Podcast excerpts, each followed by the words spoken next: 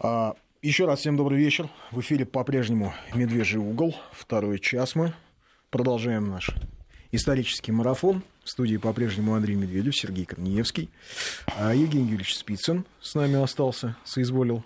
И к нам пришел историк, профессор МПГУ Александр Пышков. Добрый день, добрый день всем. Да. И а, сейчас мы говорили в предыдущем часе об истории украинского вопроса в очередной раз.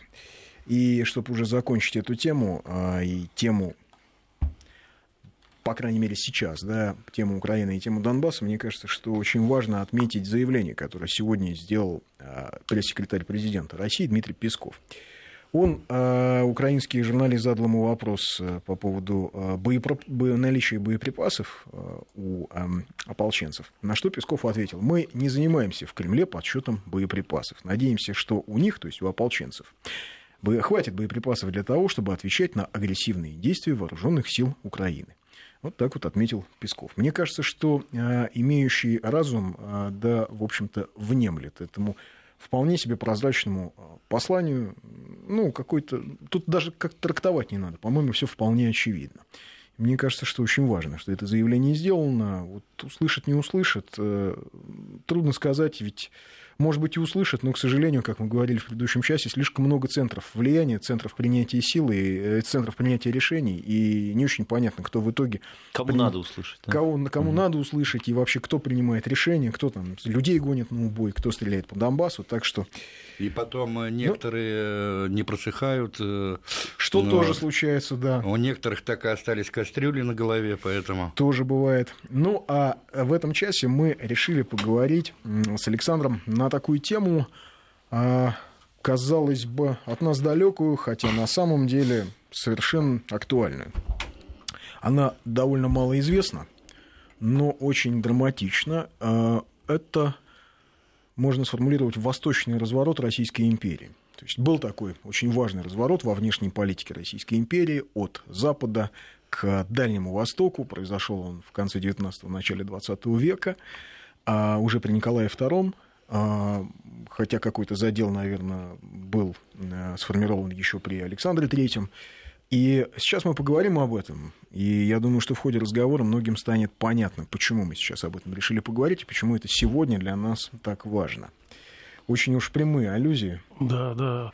Ну, во-первых, хочу сказать, что вот сегодняшняя Наша передача, она очень э, вовремя, так сказать, к месту, да, поскольку вот эта вот тема «Восточный поворот России», которую вот вы, Андрей, презентовали сейчас, да, э, на эту, эту тему вот э, еженедельник «Аргументы недели» посвятил как главную тему вот самого свежего вчерашнего номера.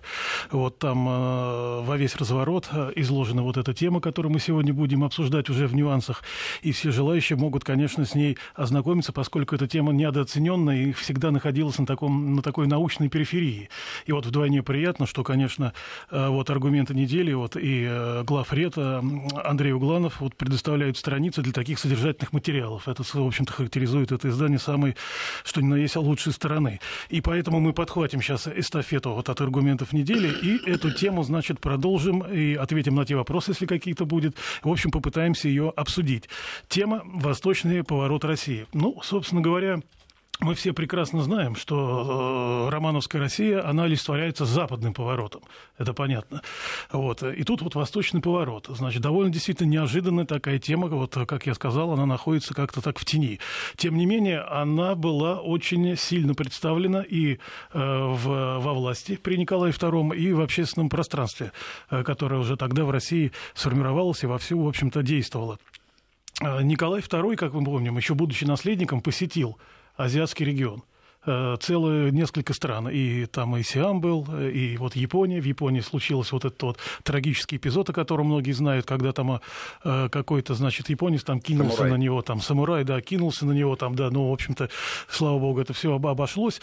Но, тем не менее, вот этот эпизод досадный, который в Японии имел место, э, с ним стали связывать какую-то некую такую нелюбовь Николая II к этому региону, что у него, значит, вот такие воспоминания от этого эпизода остались досадные. Вот, и поэтому как бы вот отсюда русско-японская гражданская война, значит, выводят. Ну, конечно, серьезные исследователи считают, что это не так. Я здесь к ним абсолютно присоединяюсь. Восточный интерес Николая II, он, конечно, продиктован очень глубинными экономическими и, можно сказать, геополитическими интересами России. Ведь знаете, какое тогда, в конце XIX века, бытовало сравнение, вот это очень интересно, что европейская цивилизация, как бы ее колыбелью, да, в средние века, было Средиземное море. Греция, Италия, там вот эти вот Венеция, да, вот Гена, вот эти торговые знаменитые мощные там республики, и вот Среднее, Средиземное море – это такая вот некая морская колыбель. Тогда, то теперь, уже в преддверии 20 века, на первый план выходит уже другая колыбель, которая даст толчок мировой экономике – это Тихий океан. И насколько это вот было сформулировано тогда, насколько это, это было сейчас связано мы с ростом понимаем. Соединенных Штатов как э, игрока. И так, Японии тоже. И, э, ну, Соединенных Штатов, Япония. Мэйдзи, Мэйдзи, а главное, ожидание года. того, что Китай будет пробуждаться. Вот к этому готовились все. И поэтому, значит, еще англичане, вот лорд Солсбери, он еще в, тысяча, э, в конце 80-х годов, 1680-х годов говорил, что кто сможет укрепиться в Китае, тот будет владеть регионом Тихоокеанским. Вот это вот были такие слова. Теперь уже мы их рассматриваем как пророческие, но учитывая с нашей высоты наших, нашего дня. Вот. И поэтому э, вот этот восточный разворот Николай II сразу же его сделал сразу сделал. Значит, что значит он сделал? Ну, во-первых, здесь очень интересный момент.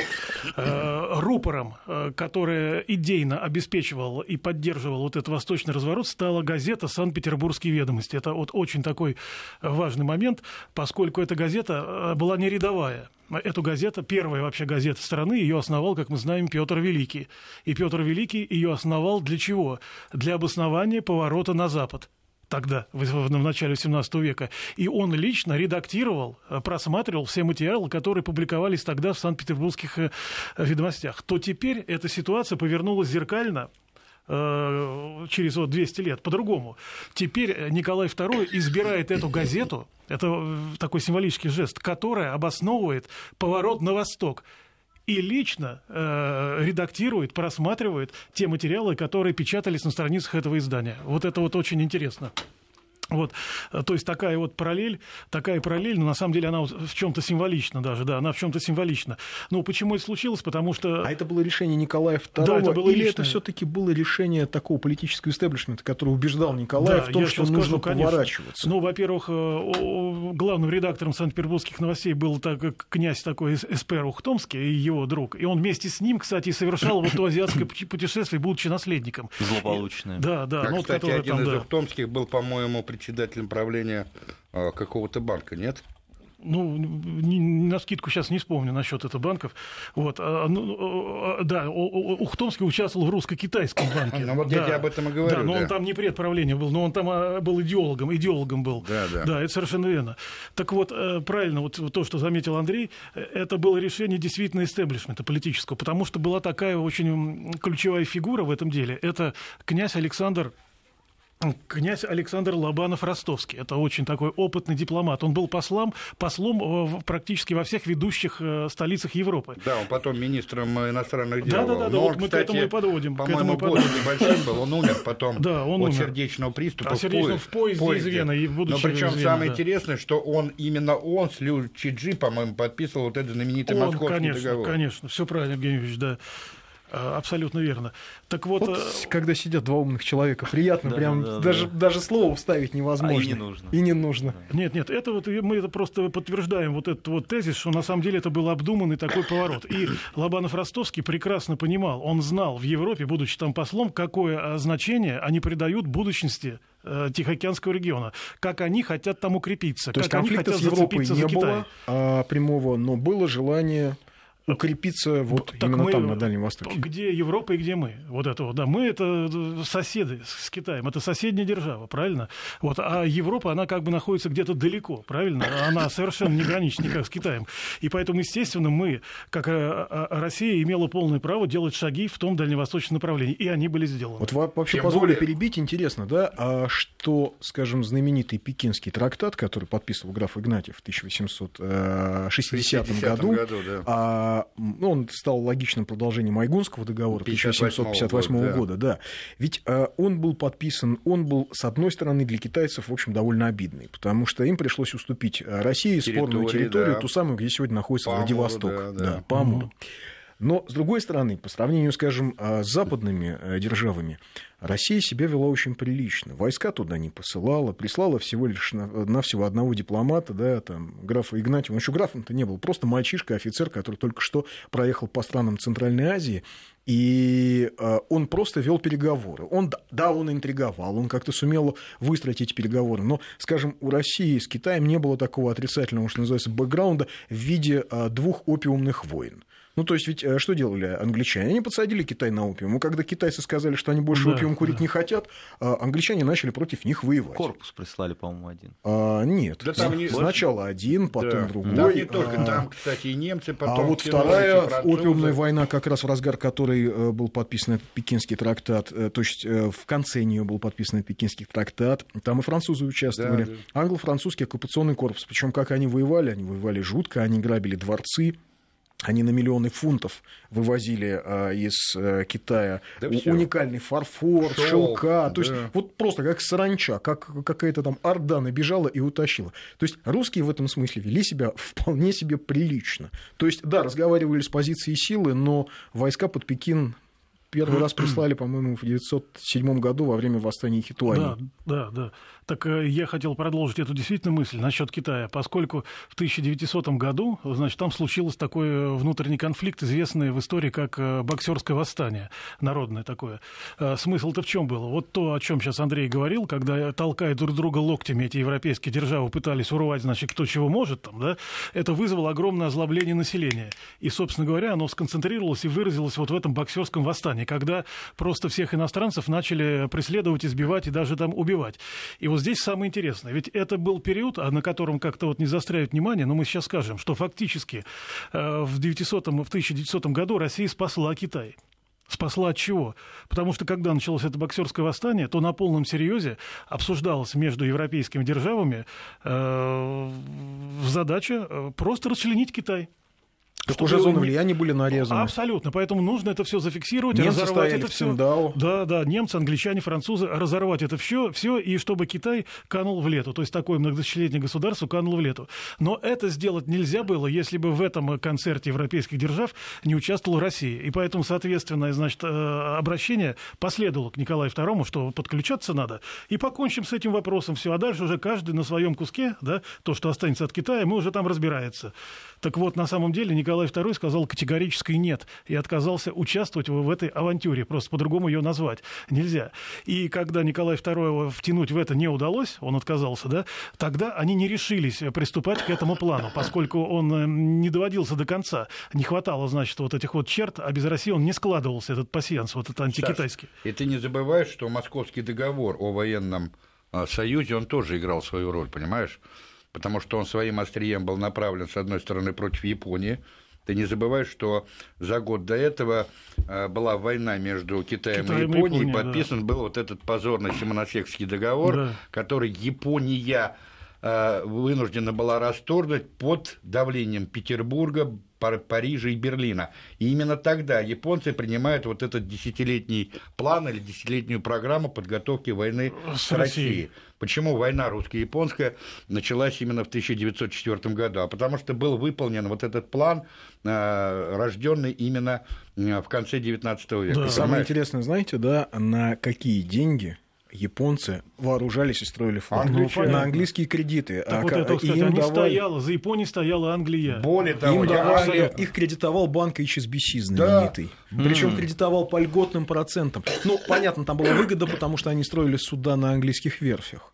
Но тем не менее. Да, более того, вспоминайте, в 1902 году э, англичане и японцы подписывают союзный военный договор в пику именно русско-китайскому договору, потому что там одна из статей гласила, что если начнется война, например, Японии между Китаем, то Англия не будет оказывать помощь Кита... э, Японии. Угу. А вот если в эту войну на стороне Китая вступится какая-то другая война, понятно, что Россия, то ну, Англия да, да. окажет соответствующую военную помощь Японии. Понимаешь? Конечно. То есть, то есть борьба за влияние на Тихом океане. Да, Почему мы разгаре, сегодня говорим об этом? Да, да вот сегодня да. это очень важная тема. Да, да, да, там, да. Китайские острова, Южно-Китайское море, да. кто там, игроки, китайцы, японцы, американцы решают, как им подружиться с кем-нибудь против Китая. Да, а ведь да, ничего да. не меняется. Не меняется. Все происходило да. 100 с небольшим лет назад. Вот давайте, да, вернемся. А вот в столице да. все-таки, а я вот сегодня, да, когда происходит сегодня поворот России в сторону Китая. И трубопровод мы строим, и Путин а, да, с товарищем Си регулярно встречается. Мы слышим постоянно, то очень многих наших специалистов, экономистов, политологов либерального толка о том, что все это не нужно, что вообще-то мы Европа, что вообще наш путь совершенно европейский. В обратную сторону. Да, и куда нас к черту понесло с вашими трубами. И все это бессмысленно. Китай все равно сделает так, да. что будет выгодно только ему. Китайцы обманут. В общем, нечего идти на восток. Потерянные деньги. Потерянные да. деньги. Идите в Европу. А тогда а, было что-то похожее у, скажем так, у столичных элит вот это сегодняшние все вот эти вот разговоры, о которых сейчас Андрей сказал, это просто калька с тех споров и дебатов, дискуссий, которые велись э, в начале 20 века. Когда Ничего еще не российская... да? Абсолютно не что, что самое интересное, даже аргументация фактически полностью совпадает. Вот когда мы смотрим, значит, э, тех либеральных деятелей начала 20 века, которые оспаривали вот этот восточный разворот России, то мы видим, насколько, значит, они смыкаются с нынешними. Абсолютно. Хотя между ними лежит уже больше 100 лет, как бы, да, там разница, да? Ну, целая пропасть, да. Да, но тем не менее, значит, фактически как будто ничего не изменилось, когда читаешь речи либеральных деятелей в Государственной Думе начала 20 века или статьи нынешних. Причем э, вот э, либеральные деятели той вот поры, начала 20 века, но вели себя как? Ну, они просто ставили, еще тогда не было ни кадетов, там, ну, не оформилась партийная система, но вот после 1900 года, когда Николай II отказывался участвовать в разделе Китая, так от него требовали, посылали письма в газеты, что почему он не хочет участвовать в убиении этой деспотической державы. Значит, она не имеет никакого права на существование. Это наши либералов, я просто цитирую э, по газетным статьям тех лет. Не имеет права существовать. И вообще, как можно отказываться, чтобы прибить эту азиатчину? Вот так вот, да. Вот, но Николай II абсолютно, как я сказал, выдержал вот этот весь натиск и продолжал вот этот э, восточный разворот. Восточный разворот, он имел, конечно, собой прежде всего экономическую вот эту подоплеку, как и сегодня, тогда. То есть создавались очень сильные такие экономические предприятия, такие структурные, структурно образующие, как сегодня говорят. То есть тогда же была при Николае II восточно-китайская железная дорога, вот эта известная, да, э, тот же русско-китайский банк, который мы вот с Евгением Юрьевичем уже упомянули, тогда он был создан, это был государственный банк, специально для работы с Китаем и вообще вот э, порт, в Дальневосточном. Порт, порт да, дальний, дальний, да, вот Далян, только хотел да. сказать. Да. да, то есть э, целая такая вот, э, вот структура образующих целая такая череда. То есть закреплялись в этом регионе. Но самое главное было что? Но, мне кажется, идеализировать главное... Россию здесь тоже не стоит, потому что все-таки это здесь не было никакой благотворительности. Это была нет, нет, совершенно нет, это экономический проект. экономическая экспансия. Да. В общем, но дело и Китай том... был, безусловно, слабее в тот момент, чем Правильно, Российская империя. Дело в том, что конечно. Россия там не грабила. Вот в чем принципиально. Она там искала экономические дивиденды, получала их. Она, естественно, свой политический ресурс, заключенный вот в этом московском договоре, подкрепляла экономическим ресурсом, что было, в принципе, чрезвычайно важно. Поэтому в этом принципиальное отличие политики с Петербурга, грубо говоря, от политики того же Лондона, там, Вашингтона или Токио. Абсолютный факт. И, кстати, вот цитата из газеты «Санкт-Петербургской ведомости», которая комментировала вот это вот боксерское восстание, то вот э, князь Эспер Ухтомский, о котором мы упоминали, он говорил, что при всех возмущениях китайцев против и против европейцев русских сознательно щадили и отличали от, э, в кавычках, заморских чертей. Это просто цитату, значит, сейчас даю. То есть это вот подтверждает вот, как что сейчас Евгений Юрьевич сказал. Там, да. Вот, это очень важно. А теперь, что теперь касается еще вот э, к чему мы подходим, это проект экономический. И действительно, раз это проект экономический, его вело э, самое главное министерство, которое отвечало за всю экономику царской России, это Министерство финансов, во главе которого на тот момент стоял Сергей Витте. И вот Сергей Витте, он, кстати, очень человек, который схватывал всю суть проблем. Может быть, такого большого государственного бэкграунда у него не было, поскольку всю жизнь проработал на эксплуатации железной дороги. Но, тем не менее, он прекрасно здесь понимал, что вот Лоба Лобанов-Ростовский, другие э, ставят так остро вот эту вот дальневосточную проблематику, выдвигают ее на первый план, и он в нее очень активно включился, и, собственно, поэтому вот экономическое закрепление, оно связано, конечно, с, с именем Сергея Витта. Мы об этом должны вот прямо откровенно сказать. То есть он проникся в это еще и почему, вот очень хорошее у него есть там высказанный счет. Уже тогда, вот сравните с сегодняшними разговорами, он прекрасно э, сформулировал эту вещь, что Россия обречена быть транзитом между Западом и э, вот этим Востоком, то есть Тихоокеанским регионом. Что вот этот вот великий, значит, транспортный путь э, России из-за своего географического положения может здесь извлекать максимально выгод. Собственно говоря, все, о чем сейчас говорит наш ну президент. Да, современный шелковый путь, условно говоря. Да, да, да, да. Вот абсолютно. Тогда вся эта проблематика стояла. И поэтому задача России была, если мы ставим действительно быть таким вот транзитной страной, и мы закрепляемся в этом Тихоокеанском регионе, то тогда мы должны э, проложить туда э, экономический путь. Вот в чем дело. То есть имеется в виду инфраструктура. Ее не было на тот момент. Она была отсутствовала, поскольку я сказал, что до Николая II э, в императорской России, Романовской, мало кто вообще обращал внимание на Дальний Восток. О, Николай II был первым, кто вообще туда приехал. Ну, хоть будучи наследником, но это было впервые. Ну, и, как мы знаем, единственный раз. Вот это не вызывало интереса ни у кого из э, монархов до этого. То теперь, когда все эти задачи были осознаны, поставлены, то есть уже началось их осуществление, то сразу вот э, возникла проблема, как мы будем общаться с этим регионом, потому что сколько огромное расстояние, Россия же это огромная страна. И вот тут вот и началась главная схватка э, с либеральной оппозицией уже в Думе. Только продолжил ее уже не Сергей Виты, а Петр Аркадьевич Столыпин. А что за схватка? Да, у нас это вот была потрясающая схватка. на новости. То есть у нас еще есть пару минут, чтобы обсудить. Да, ну, там, кстати, начать. Э, слушай, ты, давай ты после новостей про Столыпина расскажешь. Да. Я тут еще один аспект хочу подчеркнуть. Дело в том, что а вот по поводу э, экономической экспансии а, в Китае и, в частности, на территории Манчжурии, а Манчжурия была вообще лакомым кусочком а, в борьбе за Китай, в том числе между Россией и Японией. Ведь значительная часть высших сановников империи поддерживала Вита. Например, э, тот же Алексей Николаевич Куропаткин, тогдашний военный министр, министр. который, увы, окажется не очень удачливым полководцем э, в годы русско-японской войны.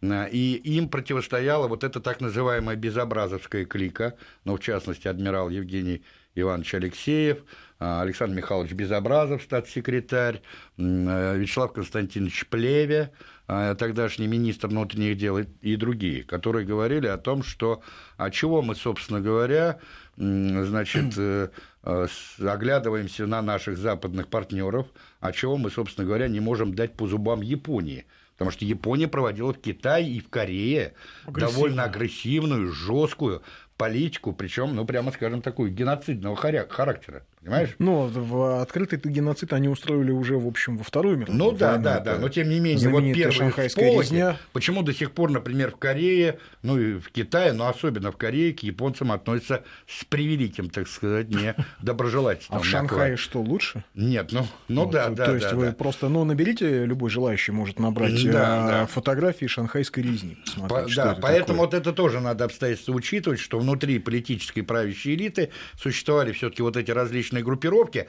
Правда, говорят о том, что именно безобразовская клика спровоцировала русско-японскую войну. Ничего подобного, потому что хорошо известно, что мы готовы были пойти на японский ультиматум, но японцам этого было не надо. Когда из Петербурга пришел положительный ответ на японский ультиматум по Манчжурии, то без объявления войны японцы уже двинулись к Чемульпа, где атаковали, ну, Русский хорошо флот, известно, да. Э, знаменитый крейсер «Варяг» и канонерскую лодку «Кореец».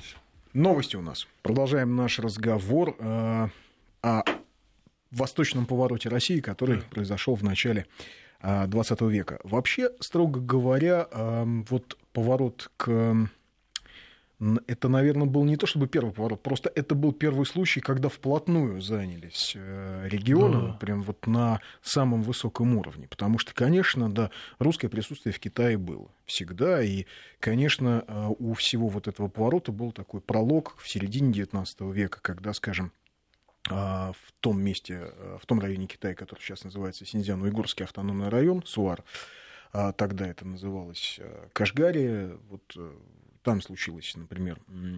Такой очень был сложный регион. А, там активно торговали русские купцы. Потом там случилось восстание против китайских властей. Там возникло независимое Кашгарское государство во главе с Якубеком. А, и русские, в принципе, могли э, спокойно Кашгарию оккупировать и выбить войска Якуббека без проблем. Делать этого русские не стали. А Константин Петрович фон Кауфман, генерал-губернатор Туркестана, был категорически против. А вот англичане как раз-таки не церемонились. Не церемонились. Мало того, что они а, финансировали Якуббека, они делали максимум всего, чтобы он а, был, так сказать, на оперативной связи с османами, с Османской империей, чтобы он, в общем, был таким их форпостом англо-турецким вот в регионе, чтобы через Кашгарию оказывать влияние и давление на Китай. То есть это, в общем, наверное, два таких подхода. То есть Россия считала как-то не очень приличным, да, на вот там на, на ходу подметки отрывать и откусывать у давнего соседа куски территории. Вот. Если не спорные, то все-таки, наверное, уже нельзя. А, хотя, надо сказать, э, беженцев из Кашгарии, когда китайцы в ходе войны Кашгарию себе вернули, э, там началась страшная резня, китайцы вырезали повстанцев. Так вот, беженцев тогда русские власти приняли всех. И вот с тех пор, кстати, в Туркестане, там, ну, вот вокруг современной Алматы живут а, и уйгуры, и дунгане, и, в общем, живут довольно в больших количествах, особенно уйгуры. Угу. Вот. Так что вот у того поворота был некий пролог. А что все-таки сделал Столыпин? Да, ну, пролог был, но, конечно, вот вся основная такая вот акцент э, и основную работу по этому повороту вот э, пришлось, довелось вот выполнить Столыпину уже после русско-японской войны, когда он возглавил правительство. Вот. Э, это очень интересный момент, поскольку на самом деле обоснование геополитического курса России на восток оно скрыто за очень таким э, скромным, чисто хозяйственным названием в документах. Вот. А именно в Дума рассматривала такую тему – строительство Амурской железной дороги. Ну, вот, в общем-то, так буднично довольно звучит. Там, да, таких э, в повестке дня таких вопросов было масса, но на самом деле вот здесь-то и скрыта вот вся изюминка. Поскольку именно здесь, на заседаниях э, по этому вопросу, по строительству Амурской железной дороги, и произошло столкновение Столыпина вот э, с кадетской вот этой либеральной оппозицией, которая в Думе, ну, играла первую скрипку. Во всяком случае, она всегда к этому стремилась там. Э, был вынесен этот вопрос о строительстве дороги, там смета, ну все такое.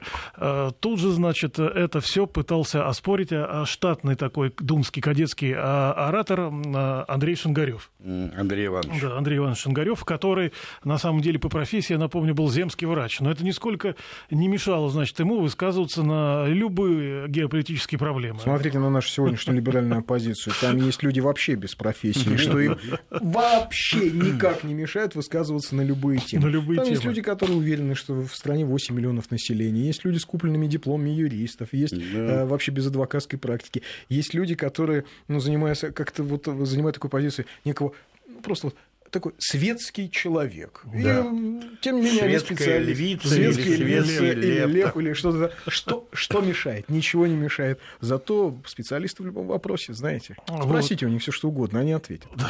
Я даже такой целый телеканал знаю. Там полно специалистов по... Не будем ты делать удивишься, Андрюш, ты удивишься, я тоже знаю целый телеканал и даже радиостанцию. Mm. Да. Ну так вот, да, ну вот э, лейб-мотив выступления Шангарева, оно очень большое было, я вот с ним внимательно знакомился, значит, э, что зачем это все затеяно вся вот эта вот дальневосточная тематика. Почему мы ее сейчас обсуждаем? Недумевал он. Тем более у кадетов, я прошу прощения, у них всегда была идея фикс взять под контроль Черноморские проливы. Ну, да.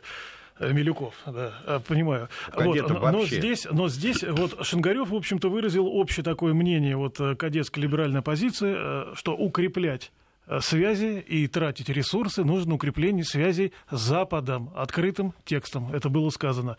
И вместо того, чтобы заниматься Амуром, вот он сказал, нужно заниматься Днепром и Вислой. Вот это дословно, дословно? он сказал. Да, дословно. Вот и все. Потом даже вот он в конце своего выступления даже дошел до того, что сказал, а как вы будете это осваивать? Он сказал, вот эти вот пустынные земли никчемные, как вы будете их осваивать? Вы что, их а, хотите осваивать с помощью русских поселенцев?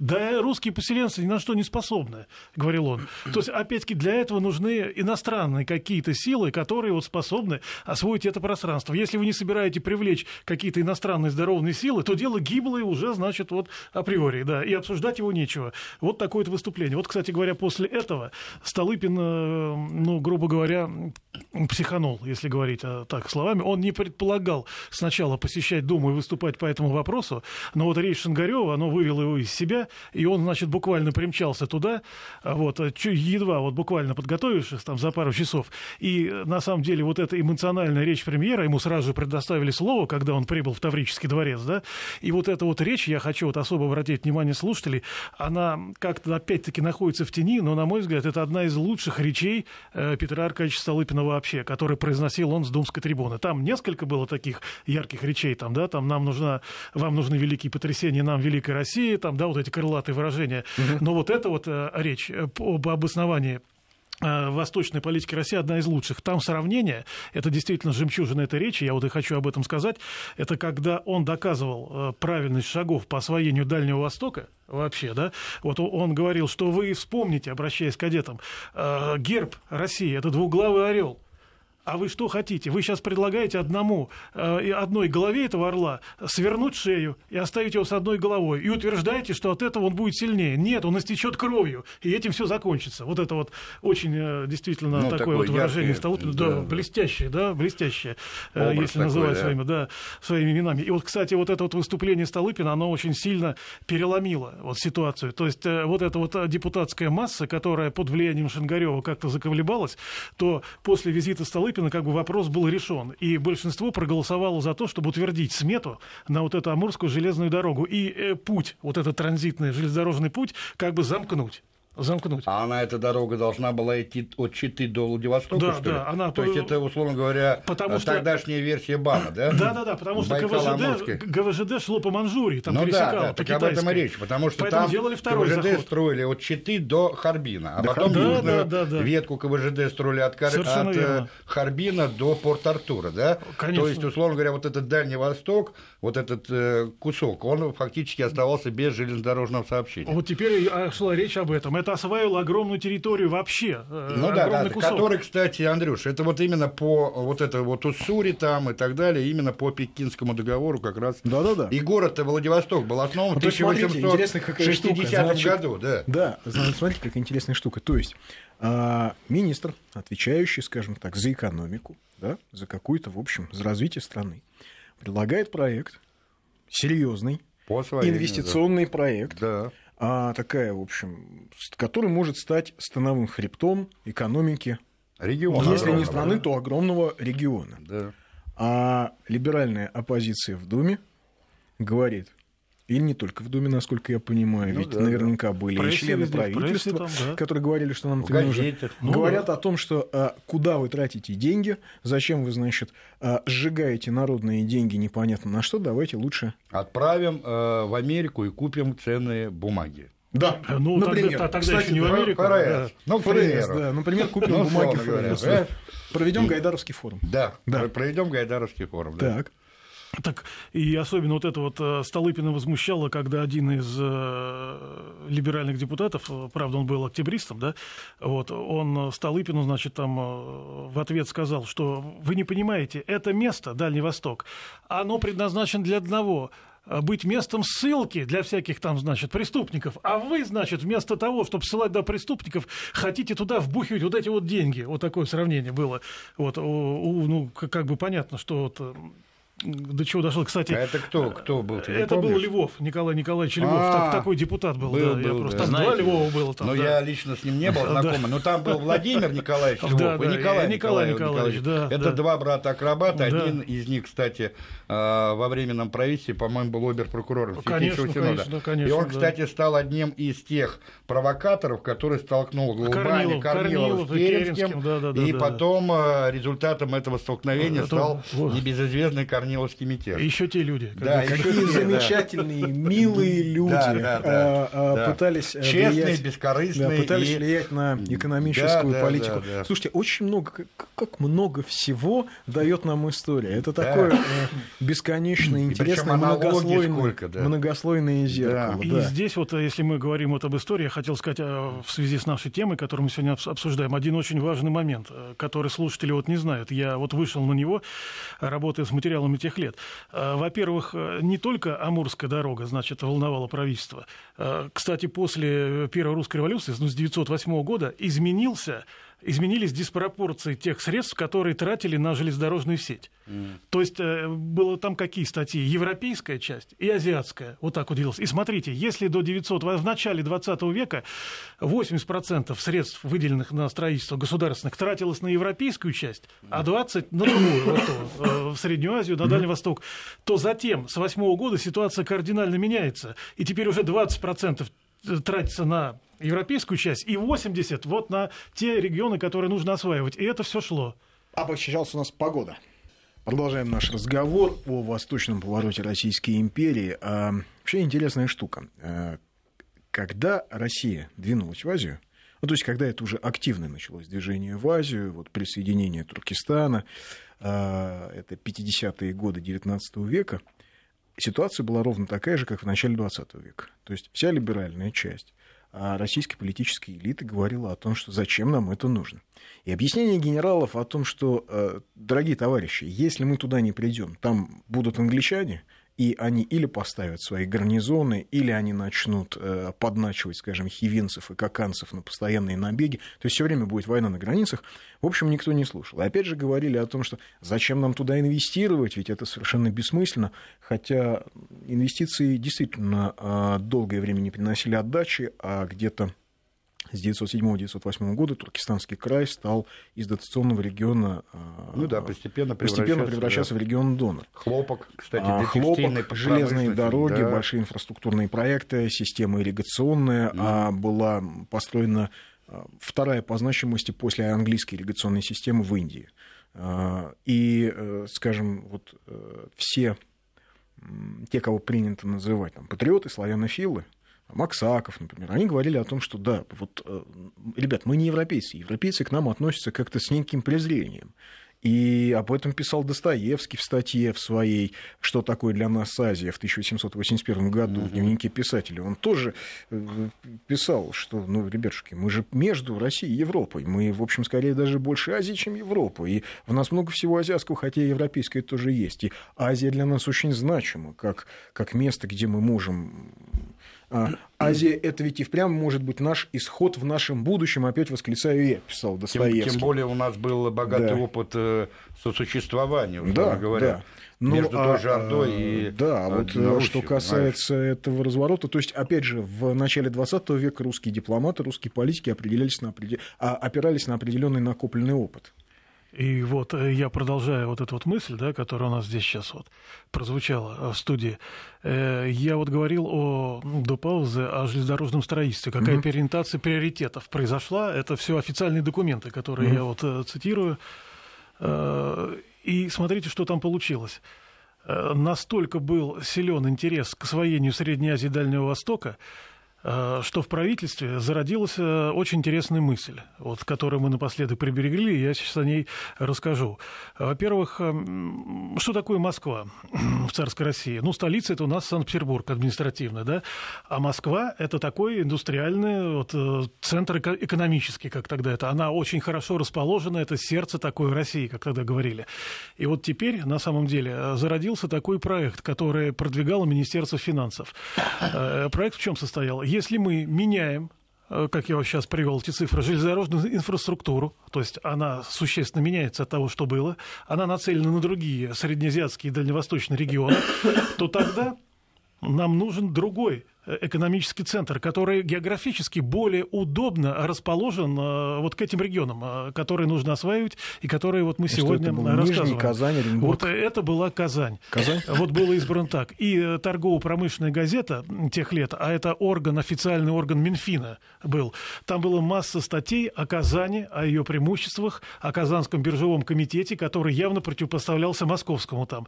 Ну, здесь играл в роли политика, вот Евгений Юрьевич мне не даст соврать, поскольку Москва, она на тот момент уже после Первой революции все равно э, как бы находилась ну, в такой оппозиционности. Московского да. Когда мы говорим о кадеты, где кадеты-то на самом деле как партия да, сформировались? Да, там, ну и октябристы Москва, те же самые там. А Москва. Московская олигархия, да. да. И вот комплекс этих mm-hmm. проблем, он действительно по, вот, позволил и как бы сподвинул правительство подвинуть э, вот такую тему продвигать, что Казань в силу своего географического положения наиболее хорошо отвечает тем приоритетам, которые заявлены и которые осуществляются.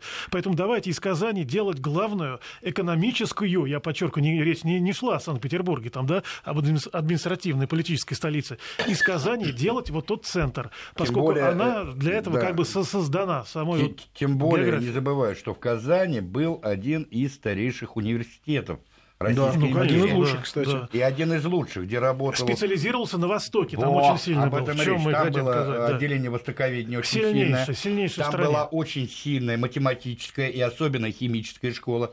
Бутлеров там преподавал. А, да, Бутлеров, Зенин. Который был, между прочим, потомком того самого э, немца-инженера Бутлера, который взрывал стену Казанского Кремля да. во время штурма Кремля Иваном Грозным. Опять, видишь, какие параллели, да? Да, да. Из-за этого, кстати, в 90-е татарские националисты требовали снести памятник Бутлерову. Ах, вот так да, даже, в Казани, а, который, по-моему, как раз стоит на улице Проломная. А, ну, теперь это не Проломная, а, кажется, Ленина ну, или да, Маркса. Давайте в Ивана Грозного времена не будем да, знаменитого Пролома в Хинеку, да, да, стремились конечно, войска Ивана конечно. Грозного, понятно. И вот я хотел вот закончить эту тему с Казани. На самом деле, когда это все обозначилось, вот это вот желание, то это стало известно, конечно, нашим партнерам, которые блок Антанта уже находился в стадии, так сказать, формирования. Это было известно, что, в общем-то, там какие-то подвижки такие намечаются, ставка экономическая делается не на Москву, а на Казань. И, вот и это, поворот на восток. Да, и поворот на восток. Это страшно не устраивало, значит, Англию и Францию. Почему? Потому что в их планах было это втягивание России в войну совершенно на другом направлении. И поэтому вот этот вот начальник э, генштаба французского Жозеф Жофер, известный, значит, да, маршал французский, он буквально сюда, это как челноком работал между Парижем и Москвой, буквально вырывая, вытягивая согласие на то, чтобы средства тратились на строительство железных дорог на Запад, поскольку от этого зависела военная состоятельность в будущей войне, в которую Россию и втягивали. Тем и... более Франция всегда была главным э, инвестором российских железных да, дорог. Да, да. да, французская биржа, а на ней вращалось большинство вот этих государственных ценных бумаг, да, да, которые да. выпускало правительство, ну, Минфин российский. Да, да, да, да. Это так. А, кстати, частных э, предприятий главная биржа была не парижская, а брюссельская. То есть у них там была такая некая специализация. Это, там, капитализм рантье, да. как говорил Ленин. Франция, капитализм рантье. Вот. И вот сейчас мы, конечно же, в завершении, конечно, подходим. Вот э, сколько интересных вот моментов можно было вот почерпнуть, знакомясь с этой темой, вот восточный разворот России. И насколько это действительно, как мы сегодня уже упоминали, это созвучно с нынешними временами. Все-таки не дали России развернуться на восток. Нет, конечно, конечно, не дали. Потом уже началась война. Тянули в европейскую, год. по конечно, сути дела, какой войну. там разворот? Куда? Куда, куда разворачиваться-то там? Непонятно. Да? Важный урок для России, который надо учесть, э, принять, понять, выучить и сделать выводы, чтобы из сегодняшнего, потому что сегодня ведь тоже разворот России на восток очень много кому не нравится, а на востоке-то Россию ждут, знаете, даже в Афганистане ждут. Ну, Хамид Карзай, например, прямо говорил в интервью, что без России-то нам никуда. Он сказал такую вещь, когда я с ним общался. Он, говорил, он сказал, знаете, а пока был Советский Союз, пока была сильная Россия, в Афганистане все было тихо, стабильно и спокойно. Андрюш, я начал читать твою книгу вот про э, российскую и английскую политику в этом регионе, и в предисловии там э, у тебя про да. ресторан, в котором ты, э, значит, пишешь от, об этом как раз, понимаешь? Где афганские маджахеды, да. узнавая, что ты русский, ты начинаете русский. руки жать. Кстати, кто спрашивал, выложат ли пираты книгу в интернет, товарищи? Радуйтесь, пираты книгу в интернет выложили, так что... Совершилось. Если у кого-то нет денег купить, читайте ее так, мне не жалко. Главное, чтобы, в общем, вы знали какие-то вещи важные, да, понятные, ума. чтобы вы понимали, почему сегодня для нас важна Сирия и для чего мы, в общем, присутствуем в Крыму и на Кавказе. Ну, а мы заканчиваем. В гостях у нас был Евгений Спицын, советник ректора МПГУ, и а, профессор Института истории и политики того же самого Московского педагогического государственного университета Александр Пыжиков. Спасибо вам. А, редко, когда так успели все. Да? Редко, когда успели все сказать. И надеюсь, что услышимся в следующую пятницу, как обычно, в 20 часов. Медвежий угол. Что-нибудь интересное непременно мы с вами обсудим. Спасибо, Александр. Спасибо, Евгений. Спасибо, Сергей. Спасибо, спасибо всем. Спасибо всем, кто был эти два часа с нами и писал и даже какие-то возмущенные нам сообщения писал. Правда, я их не озвучил. Разберемся. До Спасибо.